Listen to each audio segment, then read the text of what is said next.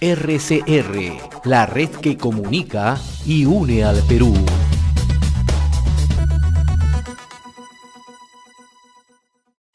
Es preocupante lo que está sucediendo con el con Binacional. Ah, eh, en tres fechas todavía no consigue una victoria. ¿Qué es lo que está pasando con Deportivo Binacional yendo para ti eh, allá, allá en Puno? A ver, este, ante todo, una vez más, muy buenas tardes a todos los amigos de RCR, Deportes Sin Límites. Eh, gracias, Santi, por la invitación. Estamos acá siempre para hablar de fútbol. Eh, lamentable lo que sucede con el cuadro que, bueno, el penúltimo campeón del fútbol peruano, ¿no? Eh, empezó, creo que esto se debe a cuestiones o a factores que, que tienen que ver mucho con el, con el plano dirigencial, ¿no? ¿sí? Que nada tiene que ver con los jugadores, los jugadores siempre están predispuestos a lo que diga el club, ¿no? Eh, y estas decisiones más pasan por el tema eh, dirigencial, como lo digo, ¿no? Eh, se comenzó muy tarde la pretemporada, los jugadores extranjeros no vienen marcando la diferencia como lo, como lo bueno, como se espera, ¿no? Marlon de Jesús, igual lo del colombiano Balanta, lo del mismo Jopito Álvarez, ¿no? Ambos llegaron entre bombos y platillos y a las finales no marcan la diferencia, ¿no? Jugadores que vienen del año pasado y que, sí, y que siempre vienen destacando partido a partido es, sin excepción, Mancilla y Arán, lo que es de lo mejor que tiene Venezuela en cuanto a extranjeros. ¿no? Esto también, como vuelvo a repetir, se suma el tema de que se inició muy tarde la pretemporada, la primera semana de febrero, ¿no? ante un campeonato que se aproximaba, y para mí creo que esto ya está saliendo a relucir, ¿no? estos problemas físicos, en el primer partido con Cristal ustedes pudieron ver, ¿no? Eh, claro que, eh, el equipo pues por ahí no, no encontraba el juego, ¿no? Eh, no había eh, juego colectivo, no se asociaban entre jugadores, ¿no? Eh, y, bueno, son todos estos factores que a la final le vemos al cuadro hoy en día, ¿no? Con cero puntos, obligado a que el día de hoy, pues, pueda cambiar la cara de la moneda, pueda, obligado a, a, ganar, obligado a sumar tres puntos ante un conjunto de Huánuco, con decirte que suma para la estadística, Santi, que no lo ha podido ganar desde el ascenso, ¿ah? desde el ascenso, cuadro guanuqueño no lo puede ganar. Sí. Gino, ahora, eh, ¿tú crees, ya, supongamos que, el día de hoy no pueda ganar Binacional, ¿sería un candidato serio para pelear eh, la permanencia o sería muy rápido para decir que, pelearía la permanencia? Eh, todavía es muy temprano como para definir, ¿no? Candidatos que, se vayan al descenso, ¿no? Sabemos que todavía el campeonato es largo, el campeonato es largo y por ahí de un momento a otro Binacional puede cambiar la cara y agarrar y, y traer una racha ganar todos sus partidos. Uno no sabe. Eh, pero sí lo que es, pero aparentemente eso es lo que podría suceder si es que el equipo no decide aún la llegada del técnico. ¿no? Eh, ya hace una semana se anunció ¿no? que el técnico era Rubén Darío Insúa, un argentino que recordemos que tuvo un buen paso exitoso en el fútbol mundial, ¿no? Eh, pero no hay, no hay nada. Creo que si, si, no tener un líder en un equipo, ¿a qué, ¿a qué va el equipo? ¿Con qué entrena? No todo puede estar bajo el mando del preparador de, arquero, ¿no? O el preparador físico, que son los que se, momentáneamente se están haciendo a cargo del equipo. Hablamos del profesor Escapa y el mismo eh, profesor Chávez Ríos, ¿no? no niego que no tenga la capacidad, pero creo que el estratega, ¿no? Eh, es como un líder en el equipo, ¿no? Y es esencial o fundamental eh, su parte en el comando técnico. Claro que sí, ¿no? Es como tú me lo dices y creo que los dos concordamos en esta, en esta opinión que ambos, eh, bueno, el técnico es parte fundamental en un equipo de fútbol. Si no tienes a la cabeza, ¿cómo quieres que eh, tu equipo pueda llevar un buen torneo? Es muy difícil. Yendo, también justo que tocaste el tema de, de Rubén Darío Insúa. Se ha hablado mucho del, del, técnico que ya estaría próximamente para llegar a Binacional. Aún no se sabe, como tú lo acabas de decir, pero ¿hay algún acercamiento claro que diga que Rubén Darío Insúa vaya a ser próximo técnico de Binacional. Recordemos que también estuvo por aquí, por el fútbol peruano, dirigiendo en Alianza Lima en el año 2005, si que no me equivoco. ¿Hay ya acercamientos o todavía no hay nada concreto? Por ahora, por parte de la prensa binacional no se muestran, ¿no? Creo que no sé si estarán peleados con la prensa, no sé por qué no informan los encargados de prensa del cuadro poderoso, no sabemos las razones.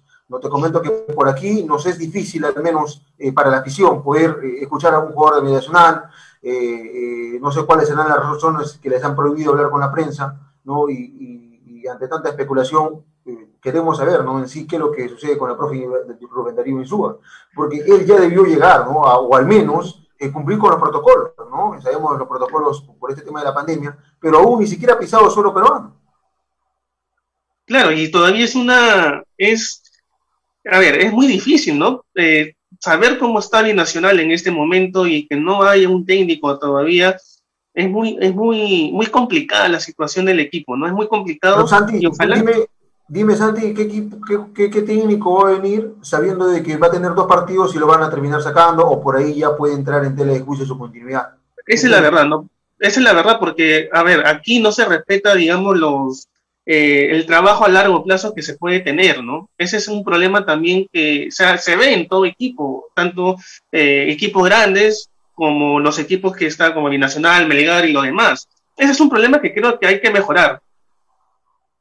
Así es, justamente, está en la obligación de mejorar, ¿ah? si es que el eh, Conjunto de Poderoso quiere pensar, o al menos en lograr un título, bueno, el título creo que lo veo lejano, porque por encima están mejores equipos, demostró, ¿no? El conjunto de cristal que apunta para ser bicampeón, pero eh, a menos llegar a un torneo internacional, ¿no? Que es lo que está apuntando ahora el club, ¿no? Eh, conseguir un, un, torneo internacional, algo que fue esquivo el año pasado, ¿no? Eh, vamos a ver ¿no? cómo, cómo afronta esto el equipo. seguramente ellos se sienten muy confiados, sabiendo que parte de, de, de la segunda parte del campeonato se va a realizar ya de forma descentralizada por ahí ellos estarían apuntando a que ya eh, en la fase 2 vamos a jugar de local y vamos a ganar todos los partidos, pues no es así. No, nada te asegura que si no sumas puntos en la fase 1, te vayan a asegurar al menos un título internacional. No tienes que, eh, acomodar lugar, eh, sumar puntos. Nosotros en un comienzo hablábamos de que Binacional iba a ser a 12, a 15 puntos, ¿no? Pero hasta ahorita el equipo está con 0 puntos y hoy tiene un partido muy difícil, sabiendo que en esa Universidad, bueno, en la estadística, como lo vuelvo a repetir, no le ha podido ganar Binacional, pero es un equipo que viene con dos victorias consecutivas. Eh, claro, perdió con, con, Cristal, pero le ganó a César Vallejo, ¿no? Que es un equipo que se ha armado muy bien. Y, en, el papel, y, en, el, papel, y en el papel Gino Alianza Universidad es favorito, ¿no? Por lo que viene haciendo Binacional. Así es, así es. Por el plantel también que ha reforzado para este año, ¿no? el conjunto guanuqueño. En cambio, eh, a diferencia de Binacional, al parecer hoy no va a contar con la presencia de Raúl Fernández, ¿no? Eh, eh, tampoco está Palito Fernández, y lo más probable, ante la discutida eh, presencia de Adrián Sena en los últimos partidos, ¿no? un poco discutida también su accionar, estaría desde el arranque John Fajardo y Camilo Mancini. Así es, John, Fajardo, John Fajardo que tuvo un breve paso, ¿no? cortito por Carlos Stein, ¿no? y debido a la situación que todos ya conocemos, ¿no? los jugadores han quedado libres del conjunto de Stein, ¿no? Con, eh, y ya Fajardo ha regresado, pues ha decidido regresar al cuadro del poderoso. Así es, Gino. Gino, ya para ir cerrando la entrevista y nuevamente agradecerte por estos minutos que te has dado para conversar eh, conmigo y hablar un poco del Deportivo Binacional. Eh, ¿Qué esperas de los equipos peruanos en Sudamericana y Copa Libertadores? Así a, a grandes rasgos. ¿Qué esperas de Melgar? ¿Qué esperas de Universitario, Cristal? ¿Qué esperas de ellos? creo que los, los cuatro equipos las tienen súper difícil. Enfrentar equipos brasileños siempre ha sido un duro escollo para los cuadros peruanos. Bueno, al menos en los últimos años, Andy, ha sido un duro escollo. Y los cuatro, para la mala suerte, pues van a enfrentar a, cuatro equipos y, pues no son simplemente equipos que, eh, bueno, que tienen gran recorrido, ¿no? Gran pergamino. Mismo Corinthians, o está el gremio, ¿no? Que viene ya Palmeiras. de Valle, que se podría meter, se podría meter al grupo A, ¿no? Y Universitario la tiene más difícil porque estaría jugando con dos brasileños. ¿no? Palmeiras, que esta semana va a definir el título de la Recopa, ¿no? Defensa y Justicia, ¿no? que el año pasado fue campeón de Sudamericana, y sabemos lo difíciles que son también los equipos argentinos, ¿no? Complicado, complicado el panorama para el cuadro eh, eh, crema. Por ahí yo le veo... Eh, ¿Más opciones a Cristal tú le ves? Sí, más opciones a Cristal, más opciones a Cristal porque creo que ante Rentistas y Racing Club son equipos que eh, están en la condición de, sumar, en el papel tiene que sumar puntos sí o sí, pero el otro equipo que, le ha tocado al conjunto de, de si no me equivoco, es Paranaense. Así es, Paranaense. No, Paranaense, eh, y por ahí tampoco puede, puede salir airoso, ¿ah? puede salir airoso, querido Santi, de Cristal. Bueno, Gino, esperemos a ver qué es lo que sucede con los equipos nacionales. Esperemos también que puedan dar un, una, una buena una buena Copa Libertadores y Copa Sudamericana, ¿no? Que ya lamentablemente nos tienen acostumbrados a hacer. La próxima semana ya debutan, ¿no? Y la gran incógnita es si lo van a hacer o no en suelo peruano.